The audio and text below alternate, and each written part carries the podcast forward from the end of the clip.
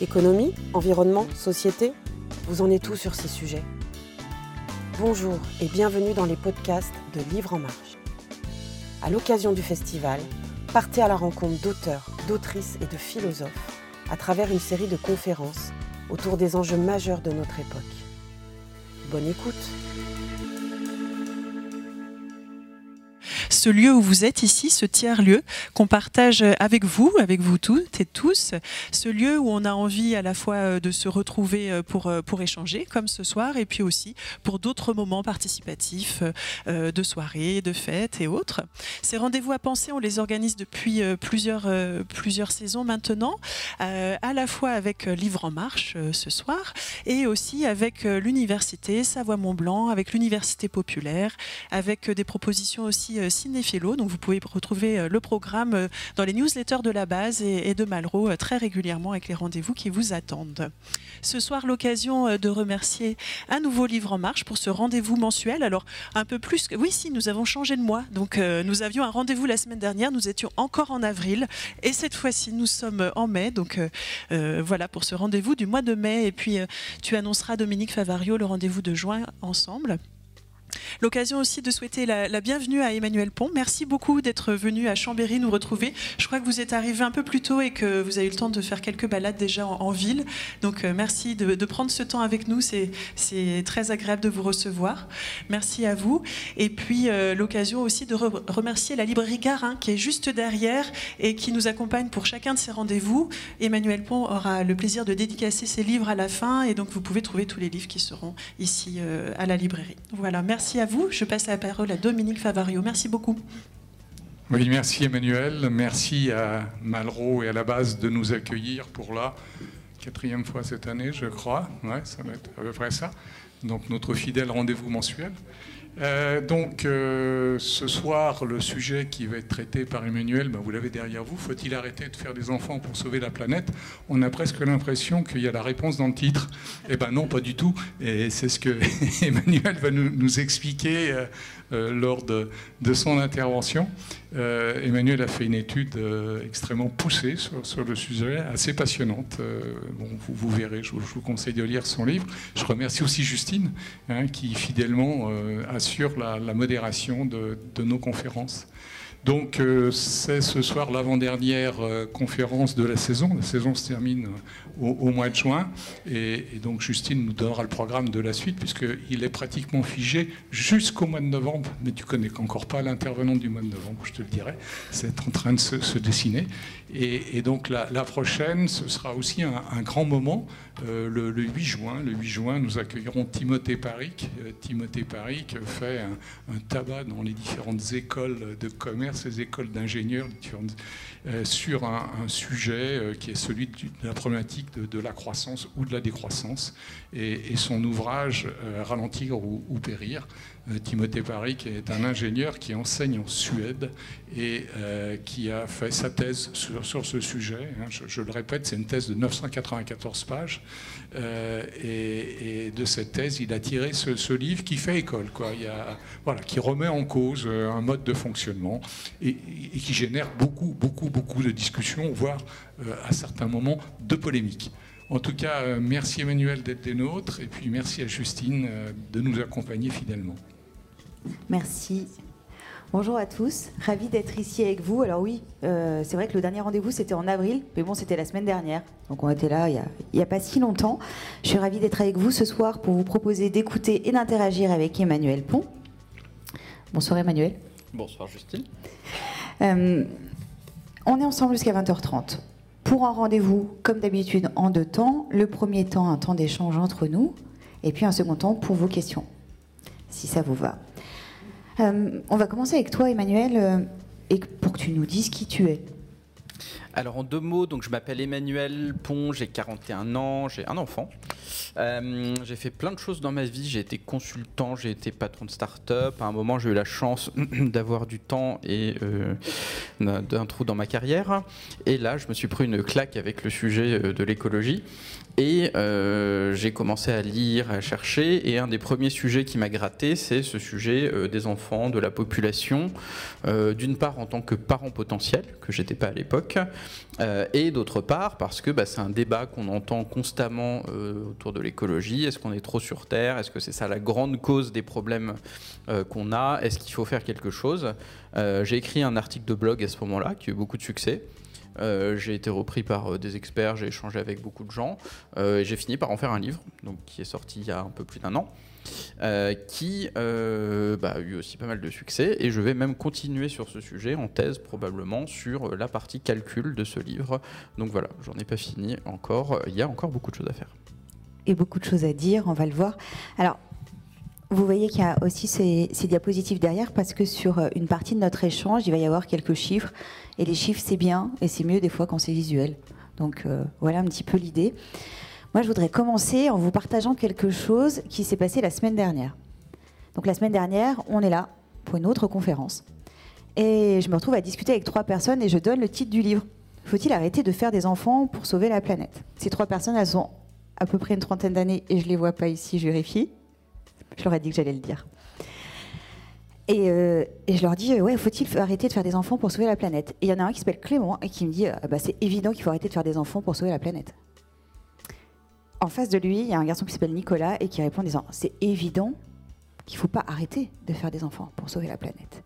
Et là, il y a une troisième qui s'appelle Camille qui dit, c'est évident qu'il ne faut pas trop faire d'enfants pour sauver la planète. Et en fait, je me suis dit, ils viennent de résumer le truc en deux secondes. Voilà. C'est qu'on vient tous avec des idées, parfois bah, d'où on ne sait pas trop. Est-ce que c'est du chiffre? Est-ce que c'est euh, justement de la philosophie? Est-ce que c'est sociétal? Est-ce que c'est des choix perso? J'en sais rien. Mais en tout cas, tout ça fait qu'on arrive avec une idée parfois préconçue. Et, euh, et l'idée de ce bouquin, c'est justement d'aller interroger plein de choses. La démographie, l'écologie, la philosophie, la politique les questions de société, les choix personnels, bien sûr, afin de traiter ce sujet d'un point de vue un peu multidisciplinaire. Et on va voir pourquoi, parce que ce serait dommage d'apporter des réponses peut-être binaires à une question qui ne l'est pas. Et donc, du coup, la première partie de votre livre, elle s'intéresse à la partie démographie. Et moi, Emmanuel, j'ai envie de comprendre pourquoi tu as commencé avec cette thématique. Alors, il y, a plusieurs branches à ce sujet. Et euh, ce qui est euh, donc la partie plutôt individuelle, la partie plutôt société, et la partie plutôt société, elle porte sur la population.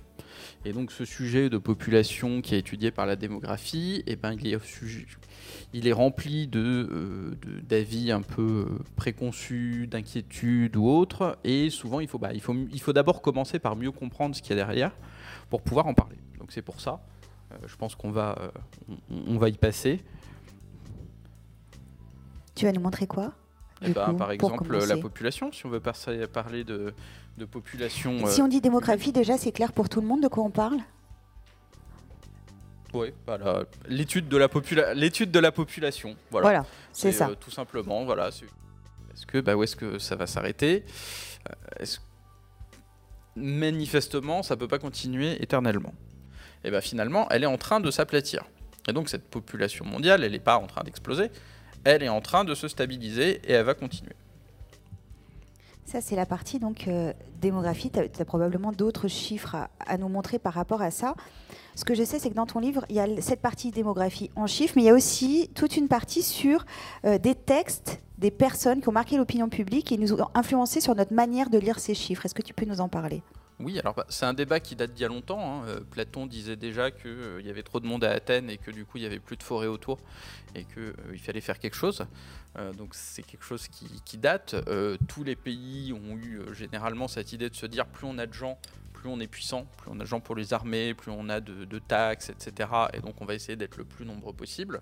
Et à l'inverse, cette limite des ressources.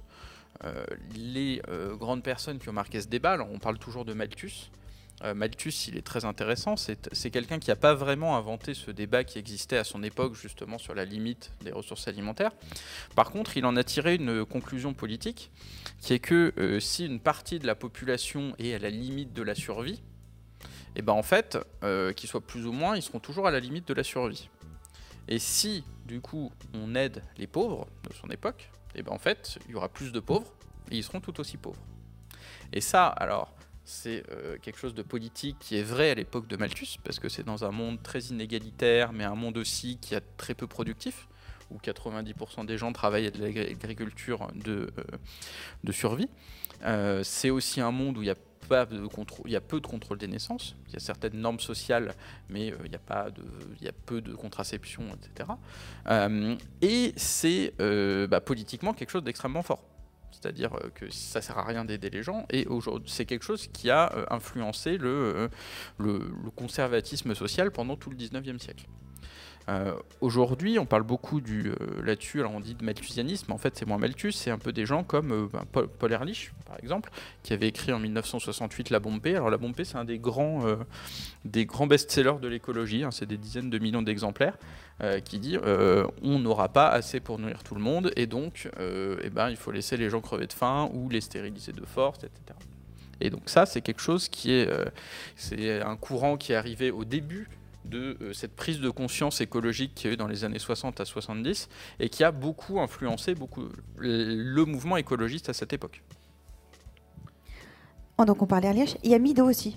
Il y a Midos, tout à fait. Alors, si vous avez entendu parler du rapport Midos et limites à la croissance, etc., c'est un des grands ouvrages fondateurs aussi de l'écologie, 1972 ils avaient été aussi euh, très influencés par ça, et donc dans leur livre, ils disent euh, les grands problèmes, c'est euh, la croissance de la population et la croissance de la consommation. Et ils mettent bien les deux en même temps, et ils disent que c'est la multiplication des deux.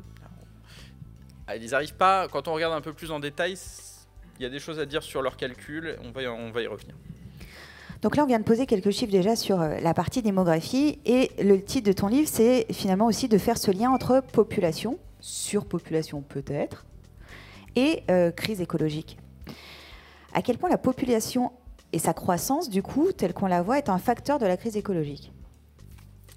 Alors, très vaste question sur laquelle on n'a pas de réponse absolue, parce que euh, forcément, euh, la, population est un facteur, et dans un monde où on est plus, et eh ben, toute chose égale par ailleurs, on pollue plus. Évidemment, le monde est jamais toute chose égale par ailleurs, et donc, euh, qu'est-ce qui se serait passé dans un monde avec un peu moins euh, de personnes? Compliqué. Alors, moi j'aime bien euh, réfléchir là-dessus en faisant des expériences de pensée, en prenant des... Vous avez peut-être vu ces équations? Équations de Kaya, équations IPAT, qui sont très utilisées dans la vulgarisation. Si vous suivez des gens comme euh, Jean Covici, Gaël Giraud ou autres, ils en parlent constamment, qui divisent, qui font des divisions entre euh, des pollutions et des nombres de personnes. Et à chaque fois, eh ben, la population est un facteur multiplicateur. Et donc on se dit, euh, bah, si on est deux fois plus, on pollue deux fois plus. Qu'est-ce qui se passe vraiment si on est deux fois plus ou si on est deux fois moins? Alors si on est deux fois moins, c'est quelque chose que vous avez peut-être vu. Euh, il y a ce film, qui n'est pas un excellent film, mais euh, qui est un des nombreux films qui euh, aborde ce sujet, où on a un grand méchant qui est Thanos, et qui, pour sauver la Terre, dit bah, on va supprimer une personne sur deux. Et donc il claque des doigts et les gens disparaissent. Bon, c'est pas le seul à avoir eu ce genre d'idée. je vous sors, hop, voilà. Il y a eu d'autres gens euh, quand on demandait au commandant Cousteau euh, ce qu'il ferait pour l'environnement s'il avait une baguette magique, il dirait euh, Eh ben, faudrait qu'on soit 10 fois moins sur Terre. Et donc, je ferais disparaître 90% des gens. Et pourquoi 10 fois moins? Parce qu'il avait calculé le niveau de vie de l'américain moyen. Et il avait dit il faudrait qu'on vise tous comme ça. Et donc, on fait une division entre la neutralité carbone et les émissions de l'américain moyen. On arrive à ça. Donc on voit déjà, ça pose plein de questions. Hein. Est-ce qu'on doit tous vivre comme l'américain moyen des années 80 Je suis pas sûr. Euh, voilà, mais c'est quelque chose qui est, très courant. Qu'est-ce qui se passe euh, si on est deux fois moins? Eh bien déjà, il va y avoir... attendez, je suis pas sur la bonne faute. Excusez-moi. Je vous remets ça. Il va se passer des choses compliquées. Déjà, il euh, va y avoir moins... Où est-ce que je suis?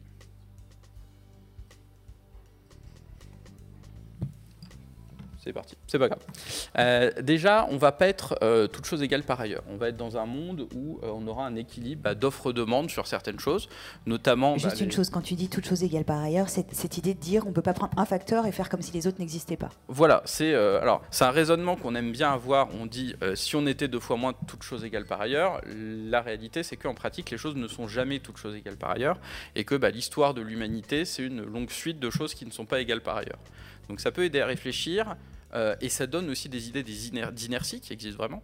Mais euh, plus on est à long terme, plus on a des changements importants, et moins c'est vrai. Donc on va avoir des changements économiques, où euh, bah, on va pas forcément fermer du jour au lendemain la moitié des puits de pétrole. Au contraire, on va se dire, euh, bah, est-ce que tout d'un coup ça va être moins cher est-ce qu'on va tous aller en week-end à Ibiza? On va être dans un monde moins dense et donc qui peut être moins efficace. La densité, c'est un facteur qui change énormément de choses sur bah, l'urbanisme, les, euh, les chaînes logistiques, etc. On va être dans un monde où bah, il y aura peut-être un rebond de la population, où il y aura sans doute un rebond de la consommation. Euh, et on est dans un monde où politiquement rien n'a changé. On est dans un monde où il y a toujours bah, des riches et des pauvres, euh, des gens qui sont les gagnants de la crise écologique et d'autres les perdants. On est dans un monde où c'est difficile, on a du mal à coopérer entre États, entre individus. Euh, on est dans un monde où il y a toujours une culture consumériste. Et donc en fait, bah, finalement, qu'on soit deux fois moins, qu'est-ce que ça change? Eh bien pas tant que ça. Ça changera quelque chose, mais on sera loin d'avoir, en particulier à long terme, euh, deux fois moins de pollution. Quand tu dis ça et que tu parlais aussi de l'exemple de l'américain moyen des années 80, Hmm. il a changé ou pas l'américain moyen dans ses émissions? Il a augmenté. Mais c'est Euh, c'est intéressant pour voir les différences. Entre, entre l'américain et l'européen moyen, par exemple, pour des niveaux de vie et de technologie très proches, on est du simple au double sur à peu près toutes les pollutions. Ok. Donc on pourrait s'interroger sur ceux qui, je ne sais pas si on peut lire comme ça, euh, dépensent l'énergie, Hmm. l'émission, etc. Ceux qui, et ceux qui en payent le prix. C'est pas forcément les mêmes, non?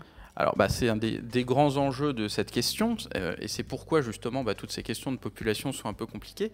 C'est que euh, bah, quand on parle des 8 milliards euh, d'habitants, on compte pour un euh, à la fois ben, le milliardaire américain et à la fois l'Indien d'Amazonie. Alors qu'évidemment, bah, ils ont absolument rien à voir. Quand on calcule sur les émissions, qu'on répartit les émissions liées à la consommation, eh ben, on se rend compte que les euh, 10% les plus riches sont à peu près la moitié. Alors soyons clairs, je pense que la plupart des gens dans cette salle sont dans les 10% les plus riches au monde. hein. Et que, euh, à l'inverse, les plus pauvres, eh ben, ont très peu. Et donc ce sujet de la population et ces équations, comme on l'a vu, dire on est deux fois plus, on est, euh, eh ben, qu'est-ce que ça change si finalement euh, il y a deux fois plus de gens qui sont tout en bas dans les plus pauvres? C'est pas eux qui changent, ou deux fois moins. Donc, euh, évidemment, cet enjeu est embêtant et on a constamment cette question des moyennes. Alors moi, j'ai- j'aime bien cette anecdote que les gens aiment bien euh, là-dessus. C'est que quand Bill Gates entre dans un bar, en moyenne, tous les clients sont milliardaires. Si Bill Gates était dans la salle, en moyenne, on serait tous milliardaires. Qu'est-ce que ça nous dit sur euh, votre richesse à nous? Absolument rien. Et donc, constamment, donc, quand on parle de, cette population, eh ben, on agrège des situations qui n'ont absolument rien à voir. Donc, euh, je reviens à cette histoire de, de Malthus, etc. Euh, donc, Malthus, Malthus, en gros, ce qu'il dit, c'est euh, il faut pas qu'il y ait. En gros, s'il y a trop de pauvres, s'il y a trop, s'il y a trop de monde, au moins les pauvres entre eux, à force, ils vont mourir de faim et ils, ils se limiteront. C'est ça que ça veut dire? Alors, le, euh, bah, le raisonnement de Malthus, c'est que. euh, J'utilise exprès des termes qui sont un peu moches, mais c'est juste pour vous faire comprendre qu'à l'intérieur du bouquin, ça remet en perspective, et c'est ça que j'ai trouvé hyper intéressant, des trucs qui sont passés en vrai et qu'on a qu'on connaît pas ou qu'on a oublié et qui sont incroyables. Hmm. Voilà, en tout cas pour moi. Ah bah on l'a, euh, enfin il y a- il y, a ce genre de, de- de mécanisme et donc oui, euh, si euh, les, bah, par exemple les gens meurent de faim, il y en aura moins. Si le pro, il y en aura moins et donc ça libérera des ressources Donc il faut pour les laisser mourir de faim. ça peut être une des, une des conclusions. Et que si à l'inverse, bah, par exemple on a un progrès, euh, on a un progrès de, de productivité agricole, euh, et ben on va nourrir plus de personnes. Il y a plus de gens qui vont survivre, et donc ces gens qui vont survivre vont manger le surplus. Et donc à l'arrivée, bah, ça va s'équilibrer au point où eh ben, on est entre les, gens sont à la limite entre la survie et la, et la mort. Et, c'est vrai que la majorité de l'histoire de l'humanité a été comme ça. Dieu merci, on n'est plus, plus là-dedans. Mais du coup, ça dit aussi que ce genre de raisonnement n'est plus forcément valide. Alors, on n'est plus là-dedans. Euh, il n'empêche qu'il y a plein de choses aussi qui ont été testées, des choses avec un certain nombre de dérives pour justement limiter le nombre d'enfants. Et c'est rarement sur, on va dire, euh, Bill Gates euh, que ça tombe.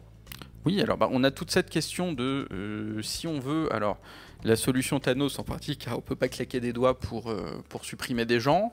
Euh, globalement, on essaye de pas supprimer des gens. Et donc, s'il y a un moyen euh, pas trop abusif de limiter la population, c'est de limiter les naissances. Et donc, il y a tout un historique là-dessus du contrôle des naissances. Alors, vous connaissez sans doute l'une des politiques les plus célèbres qui est l'enfant unique en Chine. Mais en fait, il y a eu beaucoup de politiques là-dessus, pour plein de raisons, dans plein de pays. Euh, et euh, pas que des politiques, des normes sociales. Par exemple, cette norme sociale qu'on a en Europe euh, de ne pas se marier avant d'avoir bah, des moyens de nourrir un foyer, de ne pas avoir d'enfants avant.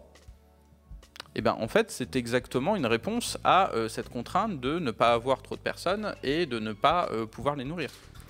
Donc on a cette limite et dans les moments où bah, on manque de nourriture, eh ben, les gens ont moins d'enfants. Et à l'inverse, quand il y en a beaucoup, ils peuvent avoir plus d'enfants et repeupler. Donc on a tous ces mécanismes-là. Euh, et aujourd'hui, donc la tentation, donc, euh, qui est bah, dans des, livres comme euh, La bombe P, qu'on avait, avait montré un peu avant, c'est de se dire, bah, la population étant un facteur de, de la crise écologique, on va la réduire. Et donc on va la réduire. ce que proposait Ehrlich, c'était soit dans les pays pauvres de les laisser mourir de faim, parce que de toute façon ils n'auraient pas assez, il se trouve qu'il y a eu la révolution verte et qu'il bah, n'y a pas eu de famine de masse. Et qu'au contraire, quand on creuse l'histoire des famines, c'est là encore quelque chose de très intéressant, on se rend compte que euh, la plupart des famines, depuis 100 euh, ou 200 ans, il y a largement de quoi nourrir tout le monde. Par contre, il y a des gens qui n'ont pas les moyens de se nourrir. Et donc ces famines, finalement, sont moins des questions de manque de ressources que euh, de répartition des ressources et des moyens de s'en procurer. Dans le contrôle des naissances, euh, alors tu avais parlé de l'enfant unique, tu parlais de l'enfant unique en Chine, mais il y en a aussi plein d'autres qu'on connaît un petit peu moins. Est-ce que tu as quelques exemples à nous donner? Oui, alors si on prend l'autre grand pays peuplé du monde, c'est l'Inde. Euh, L'Inde, euh, alors, pour faire un petit point démographie, hein, cette année, alors à quelques mois près, la population indienne va passer devant la population chinoise. Euh, parce que euh, bah, la population chinoise a continué à augmenter, mais il y a un enfant unique depuis 40 euh, ans, depuis les années 80. Alors quand on dit enfant unique en Chine, cet enfant unique c'était entre 1,5 et 2,5 enfants par femme. Il y a eu beaucoup d'exceptions, il y a eu beaucoup de tolérance. et aujourd'hui, bah, ils se sont rendus compte que ça avait descendu un peu et que ça voulait plus remonter. Et donc ils sont revenus dessus. Et euh, bah, ça veut plus remonter. Ça veut plus remonter non pas parce que euh, bah, c'était des règles, mais en fait parce qu'aujourd'hui, bah, c'est cher d'avoir un enfant, l'immobilier, l'éducation, euh, les contraintes de travail. la Chine est un pays qui n'a plus, grand chose à voir avec la Chine d'il y, a 40 ans. et donc l'Inde, l'Inde a mis plus de temps à se développer. L'Inde aujourd'hui a fini ce qu'on appelle sa transition démographique. Alors sa transition démographique, c'est ce phénomène où on passe d'un système où on a beaucoup de, morts, beaucoup de naissances. Donc on prend par exemple bah, la, France il y a 200, il y a 300 ans, euh, les familles avaient 5 ou 6 enfants, mais euh, la moitié n'atteignait pas l'âge adulte. Et donc pour avoir un équilibre de la population et euh, pouvoir bah, résister aux aléas qui étaient nombreux, type famine, guerre, épidémie, etc., bah, les gens avaient pas mal d'enfants et ça fluctuait fortement. Et puis il s'est passé euh, bah, des progrès d'alimentation, l'arrivée de la pomme de terre qui a, éliminé la plupart des famines en Europe. Euh, euh, des progrès d'hygiène, des débuts de la médecine, et ça a fait que la mortalité a chuté. Et donc quand la mortalité chute et que la natalité reste la même, et ben, la population augmente. Et donc ce phénomène, qui met un peu de temps à ce que la natalité descende, et ben, on appelle ça la transition démographique. Petite courbe de ce que ça donne. Donc l'Inde aujourd'hui, euh, la Chine est très loin.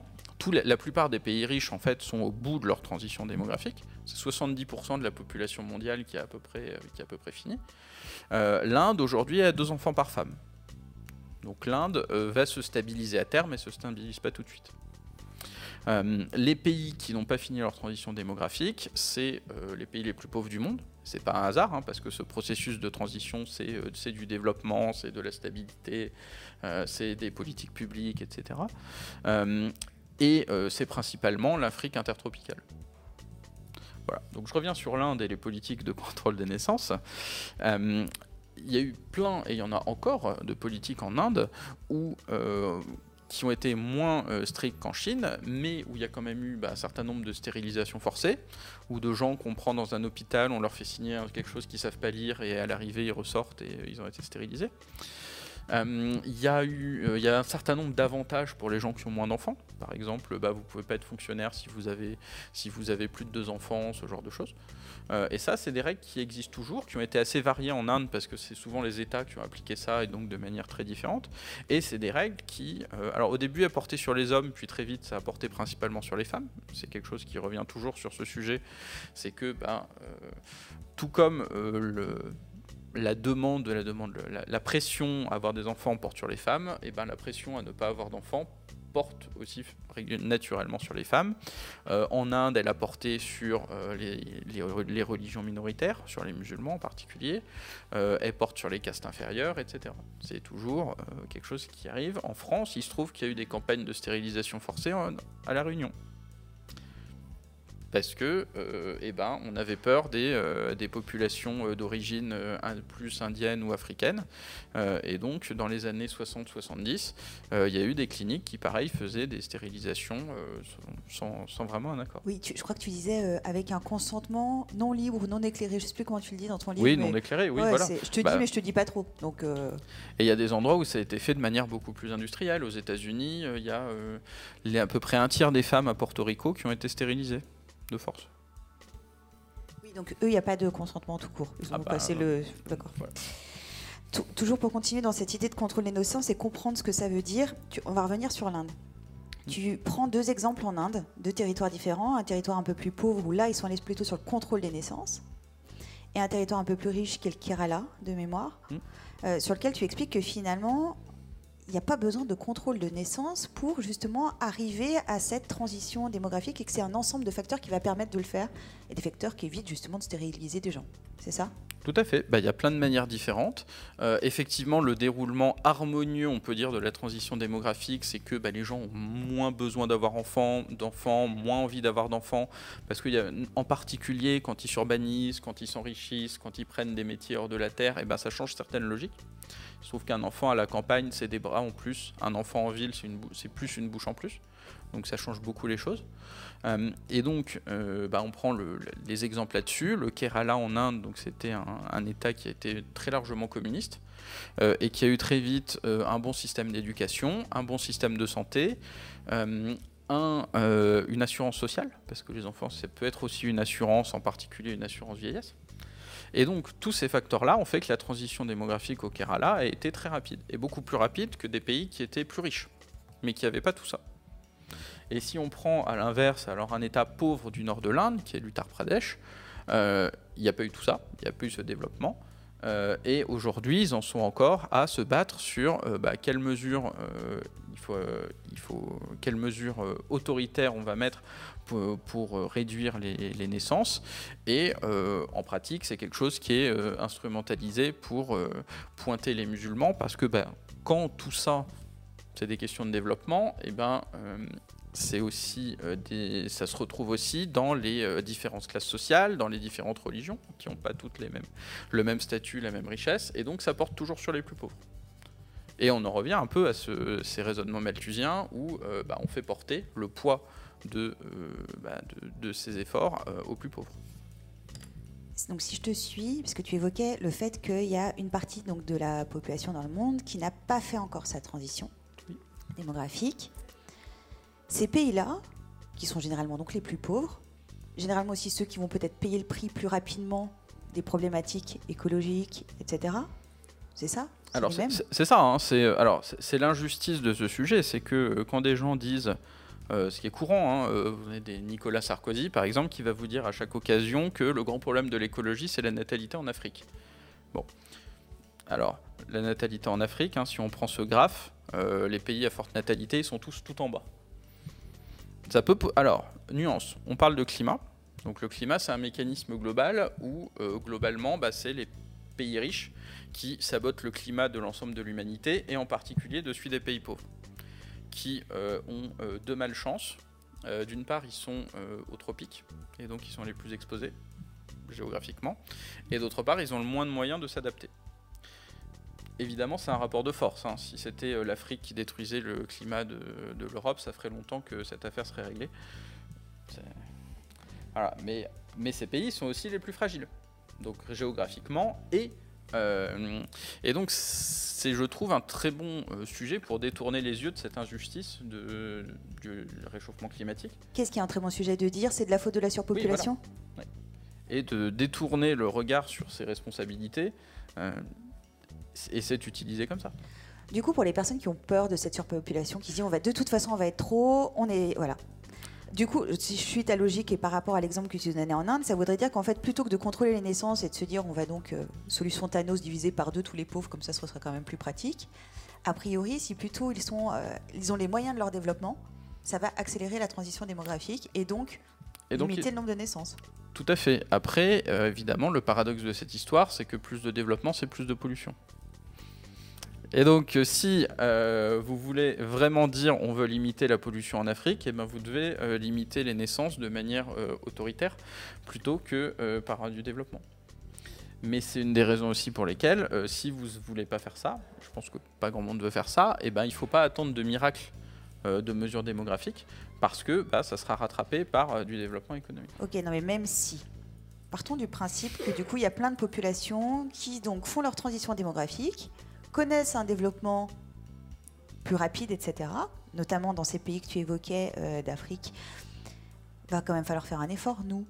Parce qu'on ne va pas pouvoir dire c'est que de la faute des nouveaux qui arrivent et qui. Euh, ah bah, évidemment. Enfin, et, évidemment de, beaucoup de points de vue. C'est-à-dire que euh, si on considère par exemple que chaque être humain doit avoir une part équivalente du gâteau écologique, et eh ben aujourd'hui on se rend compte que les gens des pays riches ont beaucoup plus mangé que leur part et ils l'ont depuis longtemps.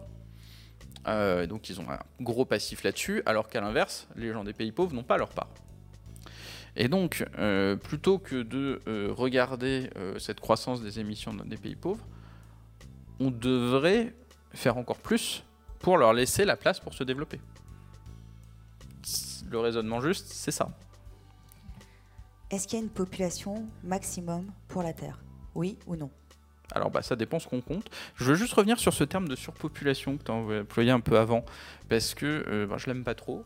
beaucoup de gens l'aiment pas trop, parce que bah, évidemment dedans il y a la réponse. Euh, et il y a souvent cette, cette idée de dire la surpopulation est un problème écologique. Mais la surpopulation n'est jamais un problème écologique en soi. La surpopulation est un problème, la population est un problème écologique en tant que euh, facteur de la crise écologique, mais tout comme plein de choses, tout comme le système économique, tout comme notre culture, tout comme euh, notre technologie, etc. Et donc considérer la population comme un facteur principal, ce que font certaines personnes. Hein. Il y a tout un débat là-dessus, euh, par exemple sur comment on compte les atteintes à la biodiversité. Ben, vous avez des gens comme le, le biologiste Edward Wilson qui disait population est un des grands facteurs mais euh, d'autres, alors c'est ce que dit l'IPBES euh, dans son rapport, donc qui est le GIEC de la biodiversité, euh, c'est que la population est un facteur secondaire. Et les facteurs primaires de dégradation de la biodiversité, c'est quoi? C'est bah, ce qui vraiment est une atteinte à la biodiversité, c'est la destruction des milieux naturels, c'est le réchauffement climatique, c'est les espèces invasives, c'est la pêche, la surpêche, la chasse, c'est les polluants, etc. Et donc ce sont des causes directes vraiment et des causes indirectes. Et donc c'est intéressant de faire le lien, euh, de faire la séparation entre les deux, parce que sinon bah, on met un peu tout dans le même sac. Et on considère la population comme un problème direct, alors qu'elle n'est pas. Et donc je reviens à ta question euh, après cette, euh, cette, ce détour sur, la, surpopulation, sur la surpopulation. Est-ce qu'on est trop sur Terre? Bah, Trop sur Pourquoi? Ce que voulait le commandant Cousteau, c'était qu'on vive tous comme des Américains moyens avec le même mode de vie, le même technologie, les mêmes émissions, etc. Et donc il en a fait le calcul. À chaque fois que des gens font un calcul de personnes maximales sur Terre, et eh ben en fait, ils répondent à plein de questions là-dedans. Bah, comment est-ce qu'on doit vivre, euh, comment est-ce que ça doit être partagé. Ça dit beaucoup de choses après sur quelle est la société. Est-ce que c'est une société égalitaire qui, décide euh, Comment bah, est-ce que tout le monde vit pareil, etc. Euh, quel est le niveau de technologie Quels sont les systèmes sociaux qui vont avec Et donc à partir du moment où on est prêt à répondre à ça, eh ben, on peut avoir une idée, mais qui est très vague parce que c'est une idée à l'instant T. Euh, est-ce que euh, je sais vraiment à quoi ressemblera un monde soutenable euh, dans 100 ans? Pas vraiment, on a quelques idées. Bah, par exemple, il va falloir arrêter de brûler des combustibles fossiles. Ça, c'est assez clair. Il va falloir arrêter de détruire la biodiversité. Donc on a des, idées générales. Mais après, quand vous creusez, vous allez avoir des réponses qui vont aller de quelques millions d'individus. Parce que pour certaines personnes, eh ben, un monde soutenable, c'est un monde très très très naturel et donc ce qu'ils estiment soutenable, et eh ben, c'est de revenir euh, à l'époque euh, des hommes préhistoriques en gros. Euh, et il y en a d'autres qui disent, eh ben, les limites, c'est quoi? C'est la quantité d'énergie que la Terre reçoit du Soleil ou la capacité de dissipation de chaleur de la planète, et donc on peut faire vivre des milliers de milliards de personnes. Il faut qu'on soit très efficace, mais on peut aller jusque-là. Donc voilà, vous avez euh, tout cet échantillon. Il y a eu des centaines de, euh, réponses différentes à combien on peut être sur Terre. Et à chaque fois, en fait, eh ben, il faut déplier euh, toutes les hypothèses des auteurs, qui sont en fait des hypothèses politiques, où chacun projette ce qu'il voit comme un monde soutenable, idéal. il considère généralement que tout le monde veut le même. Et il en tire un chiffre. Toi, tu fais lien avec l'alimentation. Alors, s'il y a un sujet qui n'a pas changé depuis Malthus, c'est que bah, on a toujours besoin de 2000-3000 euh, calories par jour, d'un peu de protéines, de vitamines, etc. Et ça, bah, ça reste euh, une des limites dures. Et, euh, c'est une des grandes inquiétudes du sujet. Hein. Vous aviez vu la, couverture de la bombe P, c'est quelque chose d'abominable. C'est hop. Pendant que vous lisez ces, mots, 4 personnes seront mortes de faim, la plupart des enfants. Et euh, c'est une des grandes questions du sujet. Et donc on en revient à cette question des famines. Pourquoi est-ce qu'il euh, y a des gens qui meurent de faim? Eh bien aujourd'hui les gens meurent de faim parce que euh, la nourriture va ailleurs. Par exemple aujourd'hui il y a des émeutes de la faim en Afrique parce que c'est plus rentable de vendre les céréales qu'on produit en Europe à nos éleveurs de volailles ou de porcs que de les vendre aux pauvres en Afrique. C'est 60% des céréales produites en Europe qui vont au bétail. Et donc quand on le passe en bétail, eh ben, ça diminue entre 5 et 10 euh, l'efficacité. Donc aujourd'hui, c'est d'abord une question économique. À terme aussi. Alors, c'est sûr, ça sera, c'est plus difficile, toute chose égale par ailleurs, encore une fois, de euh, nourrir 10 milliards de personnes que 8 milliards. Mais dans un monde où euh, on, est, on est prêt à nourrir 8 milliards de personnes, parce que, bah, par exemple, on considère que tout le monde doit, personne doit mourir de faim, et ben en fait, on, sait très bien nourrir 10 milliards de personnes. Il faut produire un peu plus, il faut gaspiller moins, il faut manger un peu moins de viande. Aujourd'hui, euh, rien qu'avec ces, euh, rien qu'avec ces axes-là, on le fait. Et on le fait, euh, et on est capable de le faire de manière soutenable, qui est une des grandes questions. Hein. L'agriculture est un des, des gros sujets écologiques. Parce que quand on sort du climat, eh ben, euh, le principal problème pour la biodiversité, c'est euh, l'utilisation des sols par l'agriculture, la chasse, la pêche. Euh, les problèmes des terres, eh ben, c'est l'agriculture. Les problèmes de pollution des eaux et des terres, c'est majoritairement l'agriculture. on a beaucoup de sujets de problèmes de forêt utilisation des terres par l'agriculture. Donc tout ça, c'est un très très gros enjeu. et on a des axes qui sont très différents. Celui qui, qui sont très efficaces, euh, un des plus intéressants, c'est manger moins de viande. Aujourd'hui, par exemple, euh, les trois quarts des terres utilisées par l'humanité, l'humanité utilise à peu près la moitié de la surface terrestre émergée, et là-dedans, les trois quarts de ces terres, elles sont utilisées pour faire de la viande. Soit par des prairies, soit euh, par les céréales qu'on donne à des animaux. Donc, ça ne veut pas dire qu'il faut le faire, mais ça donne une expérience de pensée. Si demain l'humanité devient végétarienne, elle libère les trois quarts des terres qu'elle utilise. Et donc, du jour au lendemain, on n'a pas complètement résolu le problème de la biodiversité, mais on a fait la, plus grande partie. Et donc là, on voit qu'on a quelque chose qui est, très efficace, qui peut être fait vite. Alors en pratique, ça ne veut pas dire qu'il faut 100%, il faut aider les agriculteurs, enfin voilà, il y a plein de choses à faire derrière, mais c'est simple par rapport à d'autres choses. C'est pas cher par rapport à d'autres choses comme, euh, je sais pas, comme par exemple subventionner l'essence de tous les Français de manière indiscriminée euh, pour que pour qu'ils subissent pas les, euh, les, évaluations, les évolutions du prix du, carburant, 40 hein, milliards par an quand même. Enfin, à ce prix-là, on, on peut faire beaucoup de choses. et donc ça, c'est ce grand levier. Sur l'autre grand levier, c'est le gaspillage. On gaspille 30, un peu plus de 30% de tout ce qu'on produit, tout au long de la chaîne, du début à la fin. Euh, donc toutes ces choses-là, on a plein de moyens de nourrir l'humanité. Et donc on a plein de moyens de nourrir une humanité à 8 milliards, à 10 milliards. Euh, c'est plus simple quand on est un peu moins, mais les grandes questions restent les mêmes.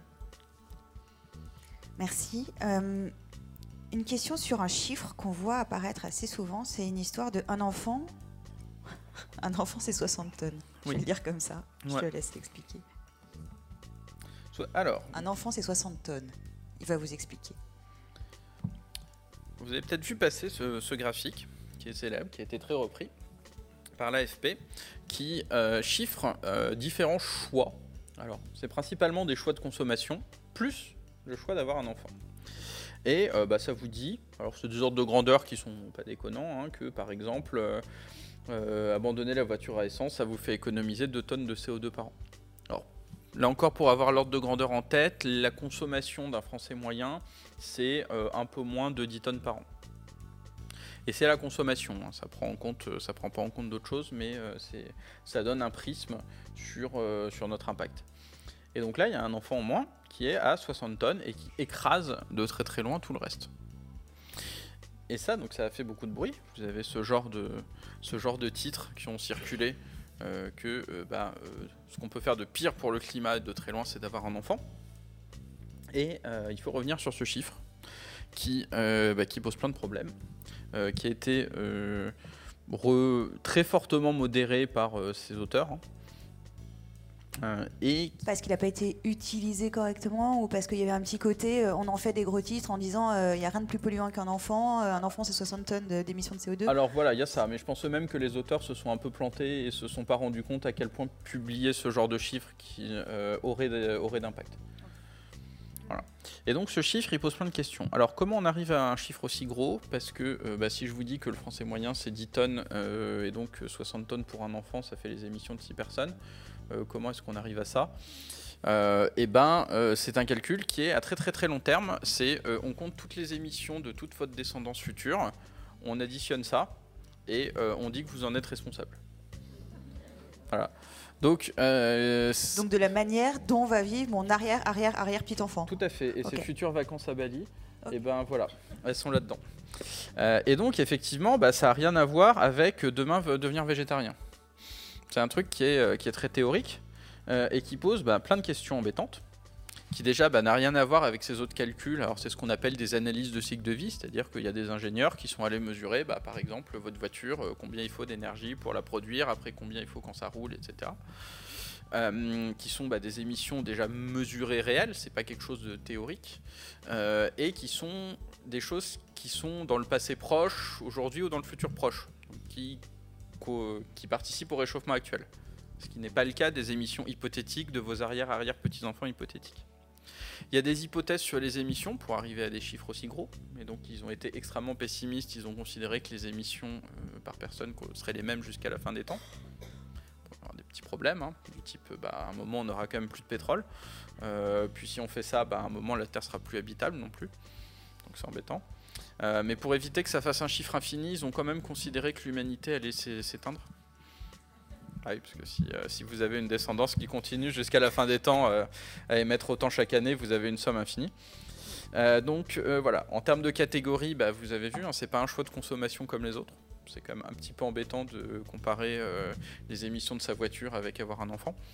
Euh, et euh, bah, en termes de responsabilité, euh, est-ce que vous êtes vraiment responsable des émissions de vos arrières vaste débat.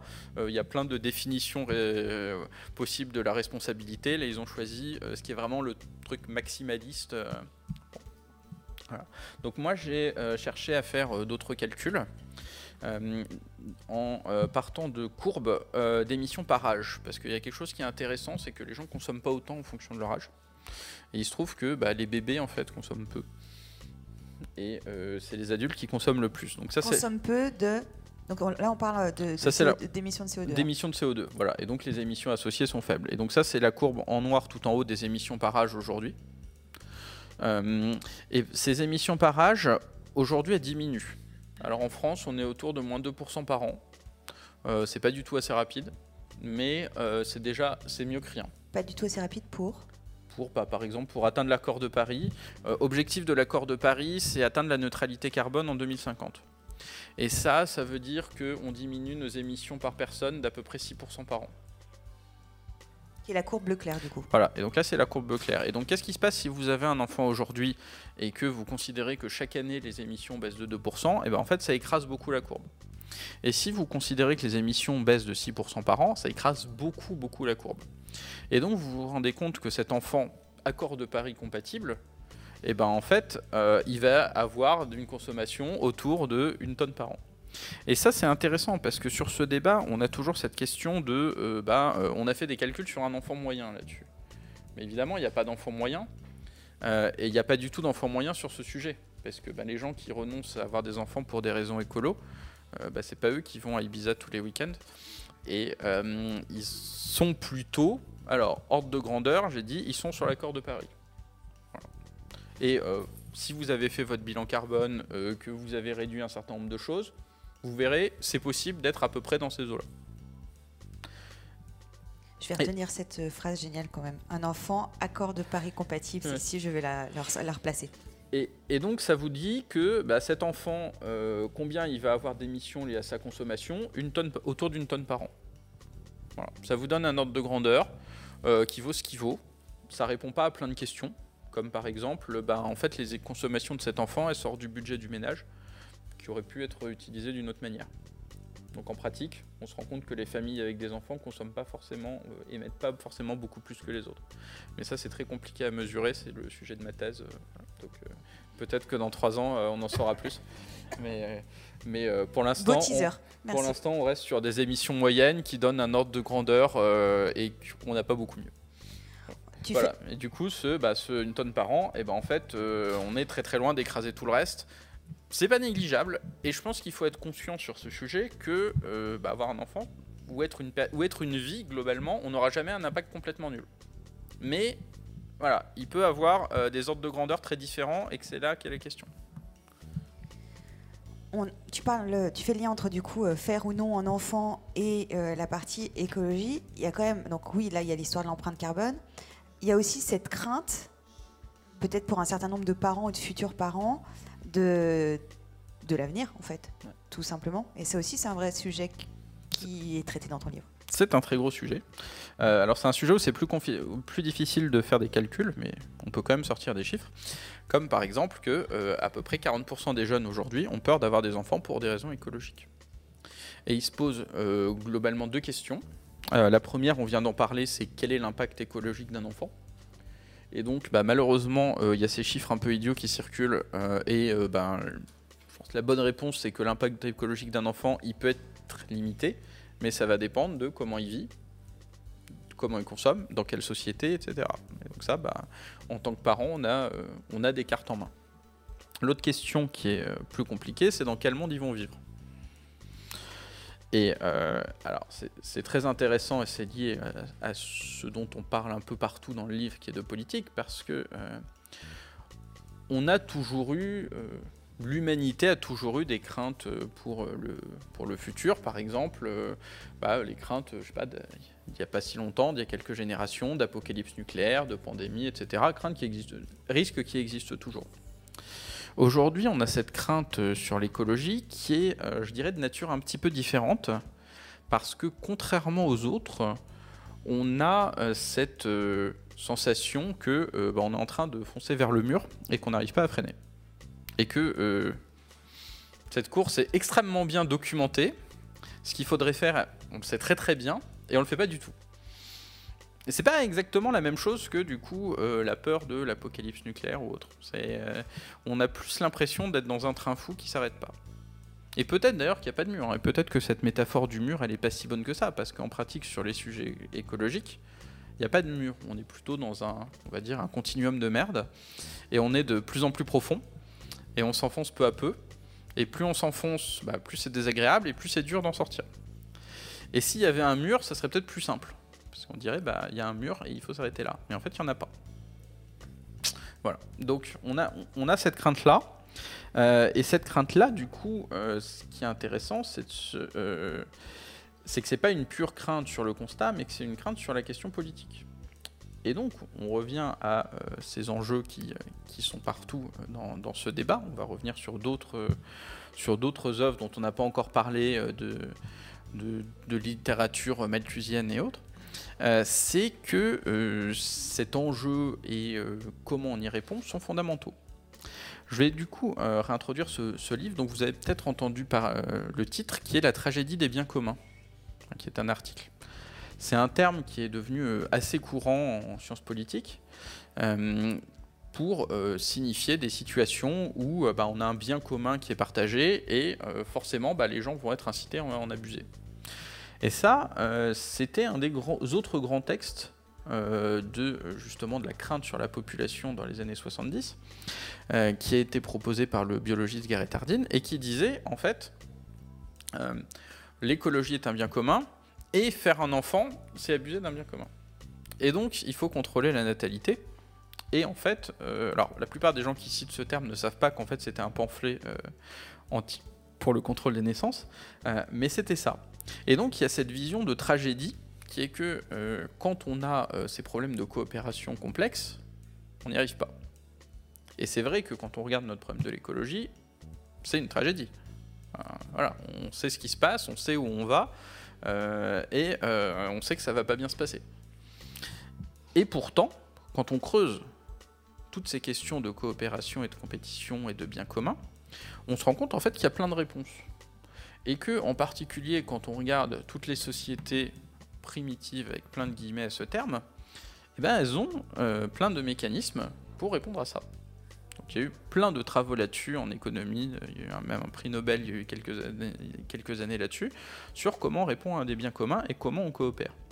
Et donc on voit que cette vision du monde, sur euh, est-ce que bah, c'est une tragédie et est-ce qu'on est, euh, peut coopérer et s'entendre, elle va changer beaucoup de choses. Parce que quand on tire les fils de la pensée de Garrett Hardin, il considère que c'est une tragédie, qu'on va rien faire, et donc qu'il euh, faut soit que l'effort impose aux faibles, et qu'il euh, leur fasse pousser, euh, il leur fasse porter le poids des efforts. Donc lui, il appelait ça l'éthique du bateau de sauvetage. Il disait si les riches sont sur un bateau et les pauvres essayent d'y monter, mais s'ils y montent, bah, ça, sera trop lourd et le bateau va couler. Et donc, bah, il faut pousser les, les pauvres à l'eau ça c'est la, question du développement. Euh, ou à l'inverse, on peut se dire qu'on va coopérer et qu'on va réussir à faire quelque chose. Mais quand on tire cette question euh, politique bah, de, de, tragédie, on se dit aussi bah, il faut se défendre, il faut être chez soi, il faut euh, défendre contre bah, les gens qui viennent, contre les gens qui viennent utiliser vos ressources, et c'est un monde qui est non coopératif, et c'est un monde où tout le monde va se taper dessus à un moment. Mais c'est une vision qui existe dans l'écologie, et euh, alors je pense qu'on a historiquement cette vision qu'en France l'écologie est un truc un peu de gauche où on essaye de partager, euh, et c'est le cas des mouvements militants, mais il y a toute une écologie euh, d'extrême droite qui tire cette inspiration de ça, et qui se dit, eh ben dans ce monde il va falloir se battre et défendre ce qu'on a. Et forcément, bah, c'est un monde où on coopère pas, et c'est un monde qui va mal finir, et c'est un monde où tous ces rapports de force, dont on, a, dont on avait parlé, hein, parce que j'ai parce que je voulais faire.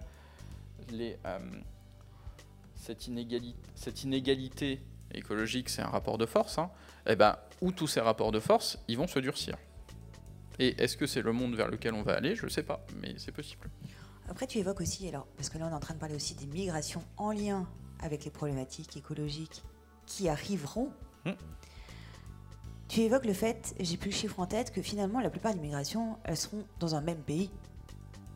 Alors c'est possible. On a, on a ce sujet qui est lié et dont on, voit qu'il tient à cette même vision justement non coopérative où on se défend, où chacun défend son, euh, défend son territoire, que euh, bah, le migrant c'est une menace qui vient vous prendre vos ressources.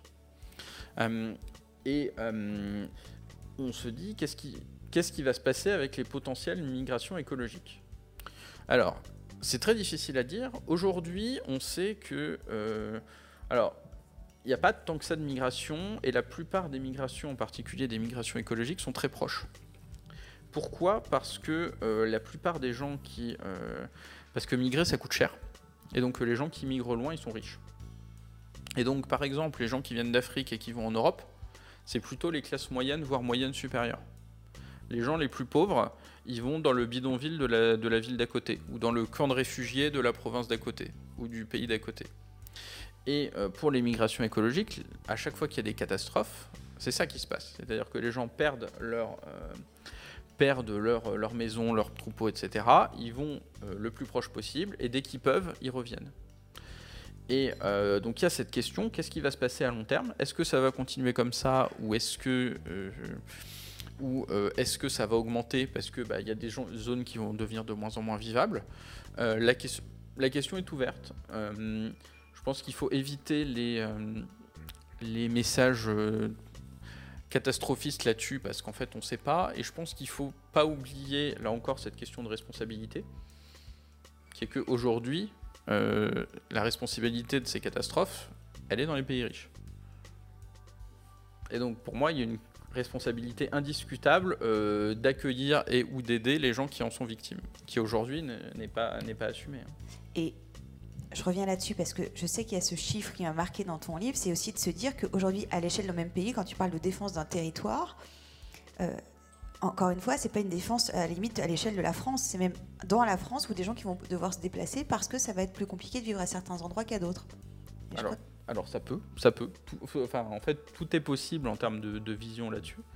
Et euh, ça peut l'être en France. On voit qu'il y, a, bah, y, a des- il y a des zones qui vont être plus touchées par des sécheresses, d'autres qui vont l'être moins. On sait que le pourtour méditerranéen, par exemple, euh, va être, euh, va être désertique. On le voit, il y a une canicule en ce moment en Espagne. Euh, les, euh, même avec relativement peu de réchauffement, euh, l'Espagne aura le climat du Maroc dans, dans 10 ou 20 ans. Parce que l'autre, quand il est moins loin, du coup, ça ne nous fait pas le même effet quand même. Ah bah on a, on, on a, on a aussi ça bien sûr, mais oui, le, le- l'échelle de la solidarité on- est forcément variable. Et c'est vrai que sur cette question euh, d'écologie, pour beaucoup de questions, l'échelle pertinente, elle est mondiale. Elle est, euh, on revient sur cette question du climat. euh, Aujourd'hui, c'est les pays riches qui sont en train de détruire le climat des pays pauvres. Et donc, quand on regarde que chez soi ou proche, et ben ça, on le voit pas. À chaque fois, je te pose des questions qui sont hyper orientées et je t'embête à. Voilà, mais c'est parce que j'ai envie que tu dises un certain nombre de trucs qu'il y a dans ton livre.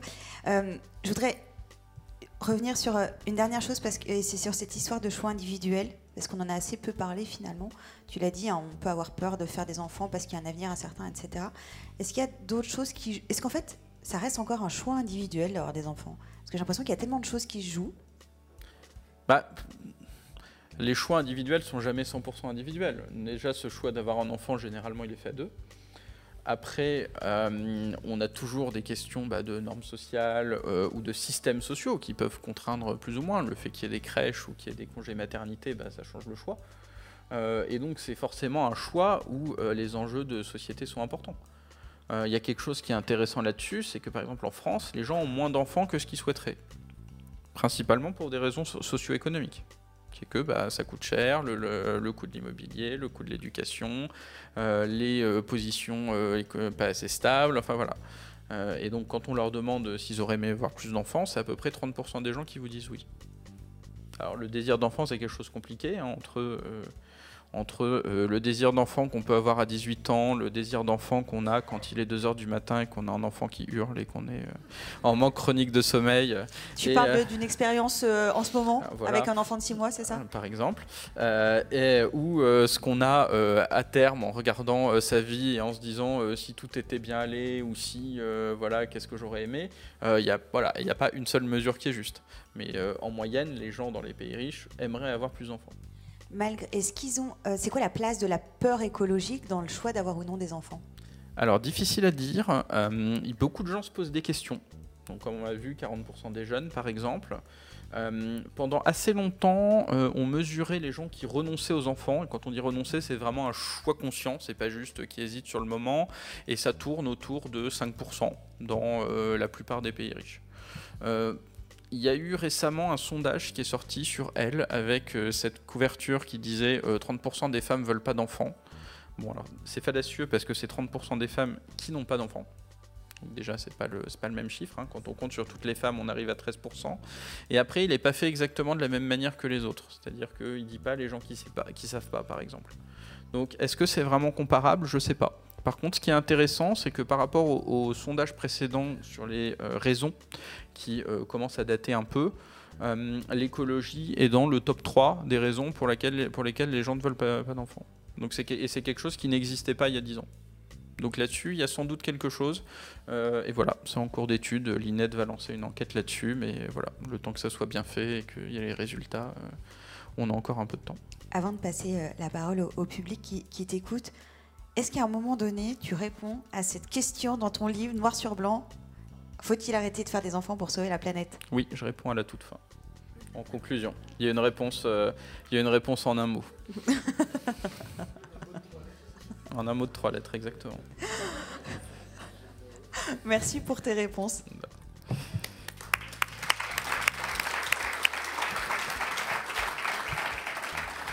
Bon, c'est à vous. Est-ce que vous avez des questions pour Emmanuel? Là-bas, monsieur. Alors, il y a un micro qui arrive juste derrière vous, monsieur, et on, on le fera avec le micro. Regardez.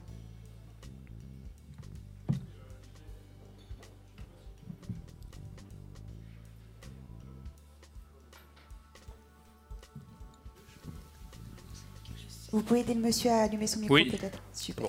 Oui, on m'entend là. Oui, voilà.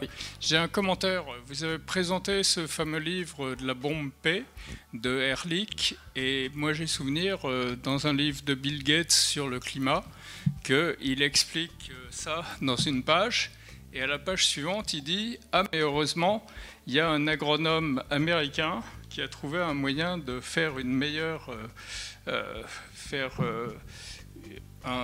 disons, d'enrichir euh, la production et de gagner en production, ce qui a évité un certain nombre de famines. Oui, tout à fait. Bah, mais malheureusement, ce, cet agronome américain n'est pas connu du tout. voilà. Et j'avais deux autres questions. Ah. Alors, laissez répondre à la première, à la première phrase, et après, du coup, on vous redonne les questions d'après. Non, mais on, peut lui laisser encore le micro pour ah. après. Alors c'est un commentaire, mais effectivement, j'en avais parlé un peu. C'était c'est ce qu'on appelle la révolution verte. Euh, qui était euh, ni une révolution, parce que euh, on a en fait appliqué dans les pays pauvres des méthodes agricoles et d'ingénierie génétique, notamment qui étaient celles des pays riches. C'était pas très vert non plus, parce qu'il y, a eu y aussi bah, tous les problèmes écologiques qu'on a avec l'agriculture. Mais voilà, ça fait que bah, aujourd'hui, il n'y a plus de gens, il n'y a pas personne qui meurt de faim, enfin personne, pas grand monde qui meurt de faim en Inde ou en Chine, malgré la forte croissance de la population. Alors, Ma question est d'une part, euh, qu'est-ce que vous pensez euh, du rapport du GIEC, euh, du dernier rapport du GIEC, qui n'aborde pas tellement cette question de démographie? Quelle est la raison pour laquelle il n'aborde pas cette question, ou du moins Et d'autre part, qu'est-ce que vous pensez du livre de Wallen Horst, je crois? Si vous voulez, pour lutter contre le climat, faites des enfants. C'est un tout petit livre assez court. Ah de deux auteurs, Wallen Horst et l'autre, euh, je ne sais plus, j'ai oublié son nom. Voilà. Ah, il est en train de sortir quelque chose de son sac. Je suis en train de le lire. Ah bah voilà. Alors, première question, pourquoi est-ce qu'on n'en parle pas dans le rapport du GIEC? On en parle. Euh, c'est euh, indiqué comme facteur des émissions et souvent de manière problématique, c'est-à-dire que dans le résumé aux décideurs, dans le j'essaie de vous le retrouver. Voilà. Dans le résumé aux décideurs du rapport précédent du GIEC, il y avait ça, qui est une décomposition euh, de euh, la population sur euh, des, facteurs d'évolution sur l'ensemble de l'humanité. Et donc le problème avec ça, eh ben, c'est le problème de Bill Gates, c'est qu'on a mis ensemble des gens que l'augmentation de la population dans des pays qui sont principalement pauvres et peu émetteurs, et à l'inverse, l'augmentation des émissions dans des pays riches à la population stable. Donc ça, c'était très embêtant. Euh, ils l'ont pas mis dans le dernier rapport. ils en parlent dans, du coup, dans le dernier rapport, dans la R6, dans le groupe 3, sur la partie facteurs. Et ils proposent des décompositions qui sont un peu plus avancées. et après, bah, il y a tout un débat sur les modélisations qui est euh, bah, justement euh, revenir sur euh, ces équations dont on a parlé, qui ont des versions nettement plus complexes, pour voir à quel point certaines choses sont plus ou moins des facteurs. Et donc ça, bah, c'est un débat scientifique qui aujourd'hui n'est pas tranché, qui est l'objet de ma thèse. Voilà. Et ce livre, alors. Moi j'ai un truc à dire sur le livre, c'est que ce livre, il est quand même écrit par deux personnes, dont un qui s'appelle Nathanaël oui. Wallenhorst, et qui était là il y a quoi? Deux mois? Ah, il a pas pu venir. Ah. Mais c'est pas grave, il reviendra du coup. Bon, pas super. Voilà.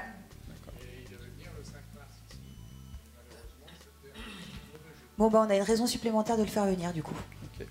Alors, je sais que c'est un livre qui me cite beaucoup, parce que toute la partie justement analyse, euh, je suis euh, à peu près en note de bas de page euh, sur toutes les pages. globalement, je suis pas, je suis pas fan du début. Je trouve ça un petit peu, un petit peu nébuleux. Mais J'avais lu le livre précédent de Frédéric Spinirny qui est vraiment très axé philosophie sur bah, les choix de natalité et qui est intéressant mais très philosophique. Euh, et pour l'instant, je ne suis pas convaincu sur par celui-là. Mais voilà, j'en dirai pas plus. Mais tu n'as pas fini. Mais je l'ai pas fini. Du coup, on, te reposera la question quand tu l'auras fini. Ouais. Pour le dire. Merci. Qui veut poser une question? Euh, je voudrais juste comprendre un petit peu mieux la transition euh, démographique. Je n'ai pas très bien compris. Ce que vous avez expliqué. Oui, bien sûr. Et puis la deuxième question, c'est de savoir si vous restez optimiste. Alors, on commence par les chiffres. Alors, on commence par la question facile. Euh, alors, question, cette transition démographique, donc on reprend, on a une première étape. bah ça, imaginez, c'est la France du XVIe siècle. Euh, les gens ont beaucoup d'enfants, il y en a beaucoup qui meurent, euh, et il y a beaucoup de fluctuations parce que famine, euh, épidémie, guerre, etc. on a la France du XVIIe siècle, on introduit la pomme de terre, on se rend compte que certains trucs comme dormir dans la pièce ou enfin faire la cuisine à côté des toilettes, c'est pas terrible, enfin voilà ce genre de choses. donc tout ce genre de choses diminue fortement la mortalité. Euh, et euh, il met un temps pour que la natalité euh, le suive. Pourquoi? Déjà parce que les gens ne voient pas tout de suite que la mortalité baisse, ou ils n'en sont pas forcément conscients, ou ils n'ont pas forcément conscience que ça va être stable. Et donc ils se disent, si par exemple je veux que j'ai deux enfants survivants, eh ben, j'aimerais bien être sûr qu'il y en aura deux survivants. Et, euh, ben, il faut un petit moment euh, avant d'en être sûr, de voir que dans les générations précédentes, voilà, donc il y a ce retard-là.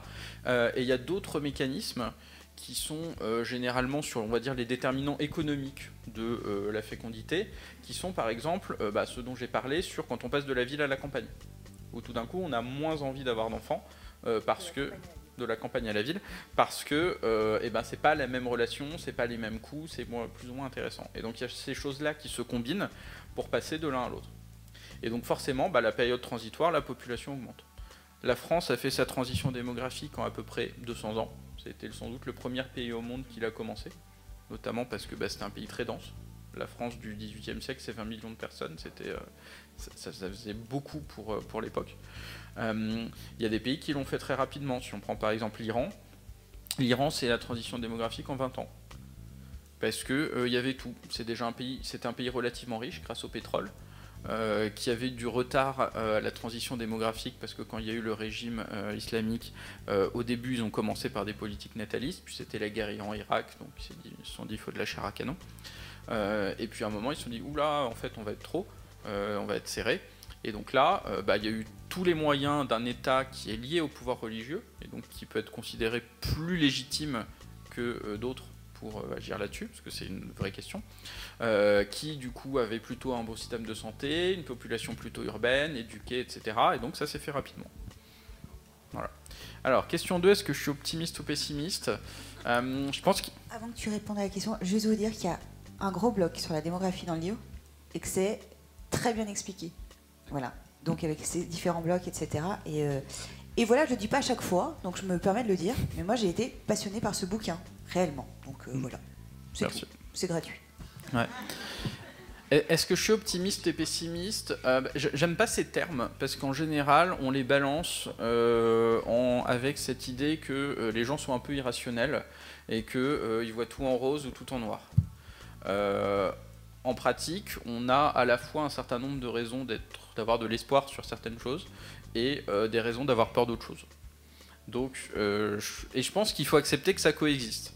Et donc, je pense que comme la plupart des gens, j'ai des moments plus ou moins optimistes, plus ou moins pessimiste. Euh, je pense que comme la plupart des gens ici, j'ai plutôt la chance d'être dans un pays plutôt développé, de pas être dans, euh, trop défavorisé, etc. Et donc forcément ça change. Et donc tout le monde ne peut pas avoir la même vision là-dessus. Euh, donc voilà les éléments que je donne et je suis normand sur la question. voilà, Merci. Alors après il y a quand même quelque chose qui est écrit dans ton livre et alors je, je vais, je vais je peux te citer? Oui.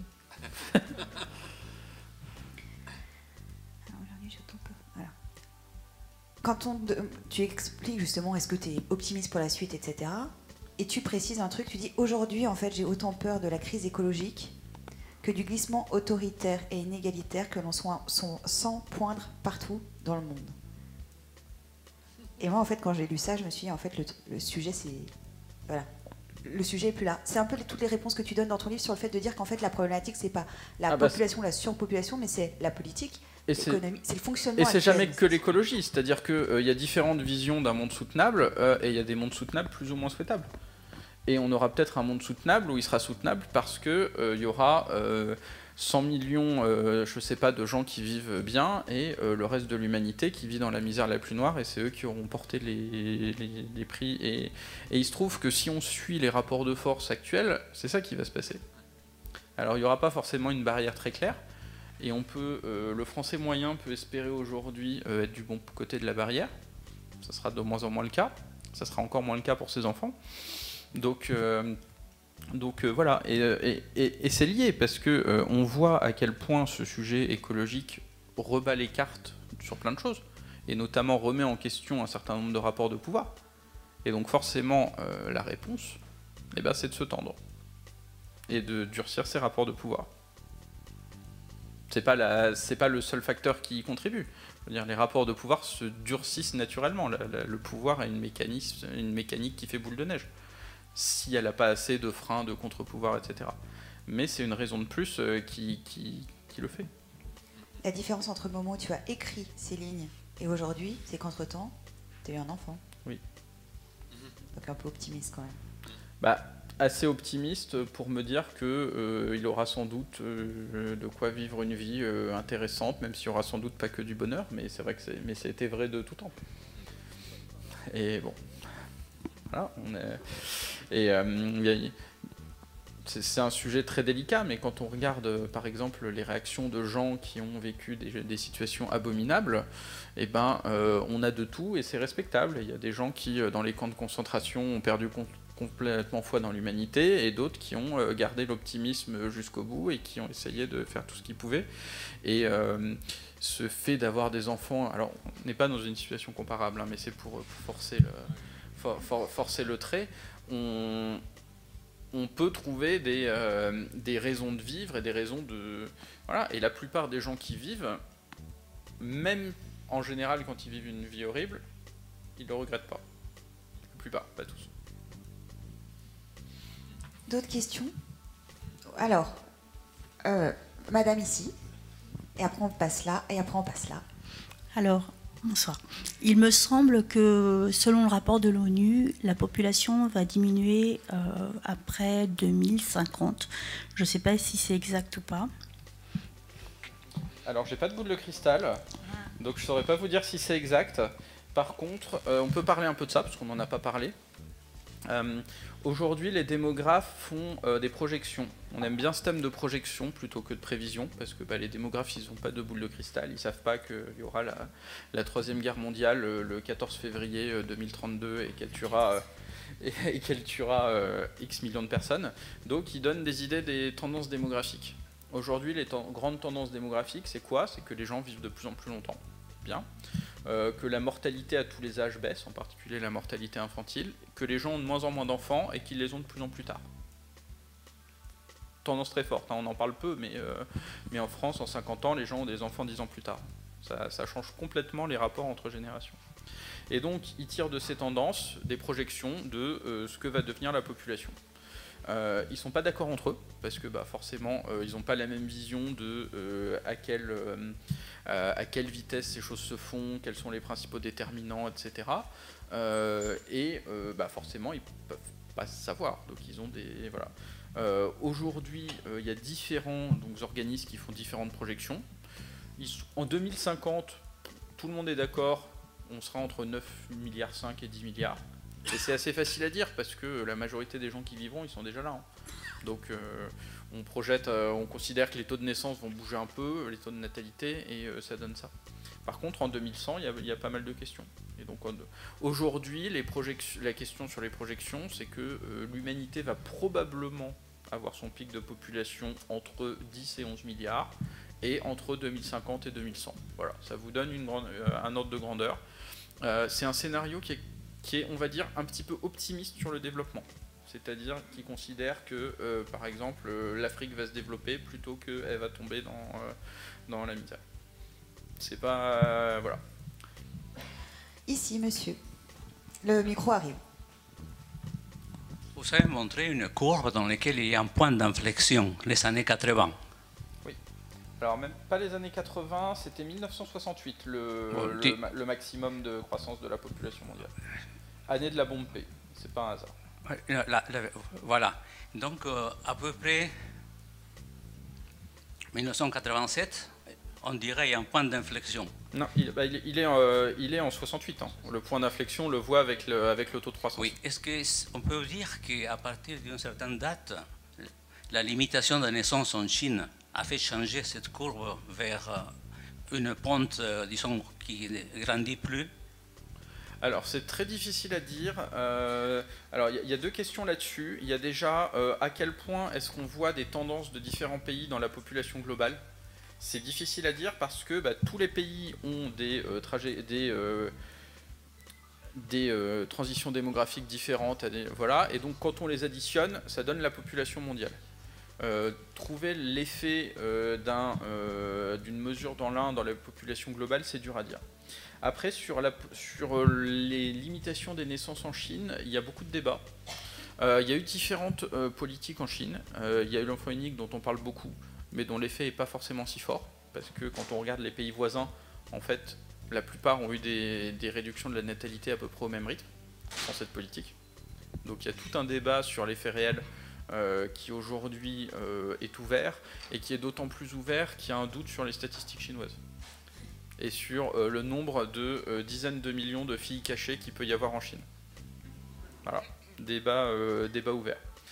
Et il y a eu d'autres politiques avant l'enfant unique qui ont été sans doute plus efficaces, mais qui ont été moins contraignantes, mais qui ont été juste, on va dire, donner un coup de pouce à la transition démographique à ce moment-là, parce qu'il y a eu aussi des politiques pronatalistes au début, qui, ont, qui lui ont fait prendre un retard, mais qui ont été souvent moins contraignantes et qui ont été moins médiatisées. Voilà. Et donc elles ont sans doute eu un effet. Euh, Il y a eu pareil bah, des, euh, des limites ou des réductions d'allocations au-dessus d'un certain nombre d'enfants ou des choses comme ça qui sont arrivées avant l'enfant unique. Monsieur ici? Ouais, moi j'ai pas besoin de micro, j'aime pas trop parler là-dedans, je dois me faire entendre. Euh, déjà je voulais commencer par euh, franchement euh, remercier et féliciter pour cette avalanche de bon sens. Hein, Merci. euh, Je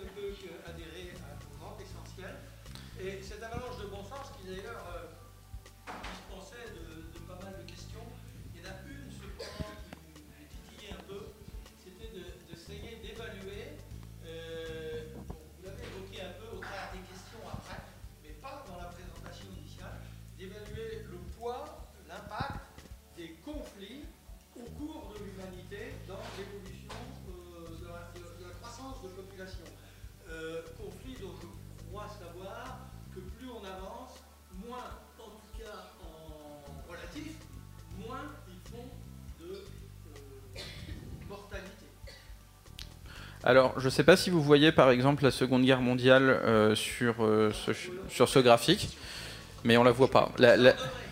La, triste réalité, c'est que euh, on voit très peu les conflits sur la population mondiale. On les voit sur des populations locales, Mais en fait, euh, 50 millions de morts à l'échelle de la population du siècle, c'est l'épaisseur du trait. Et du point de vue démographique, hein, du point de vue démographique mondial. Et après, on va passer à quelqu'un d'autre. on se- on se bagarrait beaucoup plus qu'aujourd'hui. Et on mourrait beaucoup plus des conflits directement. Oui, alors oui, c'était plus difficile, c'était plus diffus, donc c'est plus difficile, euh, je pense, à, à- à attribuer. Euh, on n'a pas cette analyse. on, on a, on- on l- on- bah, ça fait partie des causes de mortalité. On sait qu'il y avait euh, plus de morts violentes, mais pour plein de raisons, euh, pas que euh, celles des conflits. Euh, je saurais pas vous dire. Euh, on, on a toujours cette idée de se dire qu'en fait, dans un monde, euh, dans un monde malthusien, ce qui était le cas, euh, la population suit de toute façon grosso modo les ressources disponibles. Et donc, s'il y a des gens qui meurent euh, un peu plus tôt ou un peu plus tard, en fait, ça change pas beaucoup euh, les tendances de long terme. Une dernière question? Oui, Emmanuel, dans le livre, un des graphiques qui m'a marqué, que vous allez peut-être pouvoir présenter à l'écran, là, si vous êtes dans le diaporama, c'est celui de l'évolution de la population par continent. Vous l'avez là? Non. Non? Je l'ai pas. Et si mes souvenirs sont exacts, euh, sur euh, cette euh, perspective ou projection de 10 milliards d'habitants dans le Oui. monde, le continent africain, Tout à fait. à lui tout seul, en aurait 4 milliards 500 millions. Hein On est un petit peu moins aujourd'hui, mais c'est vrai que quand on regarde, alors cette augmentation de population qui passera, qui passerait de euh, 8 milliards à euh, 10 milliards, elle est à peu près à 100% en Afrique.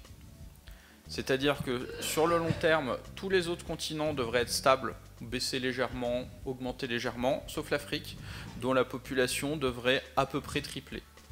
Mais quand on connaît le niveau de pauvreté de l'Afrique et les problèmes alimentaires et les conséquences du réchauffement climatique, Oui. on se demande comment cela est possible. Eh ben, ça pose des questions et ça pose des questions justement sur ces projections. Donc ça dépend où. Si on regarde par exemple les projections au Congo, on sait qu'au Congo on peut nourrir euh, très largement tout le monde sans souci. Euh, voilà. La question d'instabilité, elle se pose. Et oui. Et par exemple, quand on, par contre, quand on regarde la projection au Niger, euh, est-ce que le Niger aura 150 millions de personnes euh, en 2100 Moi, je vois pas trop comment on fait tenir euh, 150 millions de personnes au Niger, hein, parce que c'est quand même euh, 90% désertique. Donc, euh, donc, euh, oui. Et donc là-dessus, euh, c'est pour ça que bah, il faut bien être conscient que c'est des projections démographiques et que euh, ça prend pas euh, tout en compte. Et ça ne prend pas en compte le fait que bah, peut-être que la natalité va baisser plus vite, peut-être que la mortalité va augmenter plus vite, peut-être que les migrations vont augmenter plus vite. Euh, voilà. Donc tout ça, tout ça est possible et tout ça, c'est des phénomènes politiques qui sont ou mm, que euh, imparfaitement pris en compte dans les projections. Je vous invite à lire ce livre pour d'autres euh, réponses à vos questions, surtout des réponses qui ne sont pas binaires, ou en tout cas pour éviter les réponses binaires à des questions qui n'en sont pas. Euh, bah, parce que ces réponses binaires, on l'a vu, ça peut amener à des conséquences qui sont assez graves. Donc le livre, c'est Faut-il arrêter de faire des enfants pour sauver la planète? La librairie Garin est là pour vous le proposer. Emmanuel, ici pour dédicacer cet ouvrage. Euh, il est 20h30 et j'imagine qu'il y a d'autres personnes qui ont des questions et c'est pour ça que je vous laisserai avec Emmanuel lui, poser. Nous, on peut se retrouver, alors, le 25 mai déjà, le 25 mai au Crédit Agricole des Savoies à Annecy pour euh, le thème Les sols massacres silencieux. Encore un thème joyeux. Euh, avec Marc-André Solos.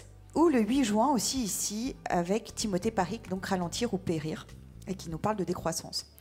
Et puis après, on a quand même une pause pendant l'été avant de se retrouver pour le festival Livre en Marche le 30 septembre et le 1er octobre. Et là, il y a beaucoup de monde et je vous laisserai regarder le programme ou poser des questions à Dominique, à Karen ou à des personnes bénévoles ici qui sont euh, au courant. Et, la date qu'on a déjà aussi, c'est le 26 octobre avec un monsieur qui est déjà venu et qui s'appelle Renaud Van Rumbeck. Voilà, qui était déjà venu euh, et qui est du coup euh, notre invité une nouvelle fois. Merci beaucoup, Emmanuel, et merci à tous. Vous avez aimé cet épisode? Vous aussi essaimez la matière à penser en la partageant autour de vous. Pour en savoir plus, rendez-vous sur notre site internet livreenmarche.com. À bientôt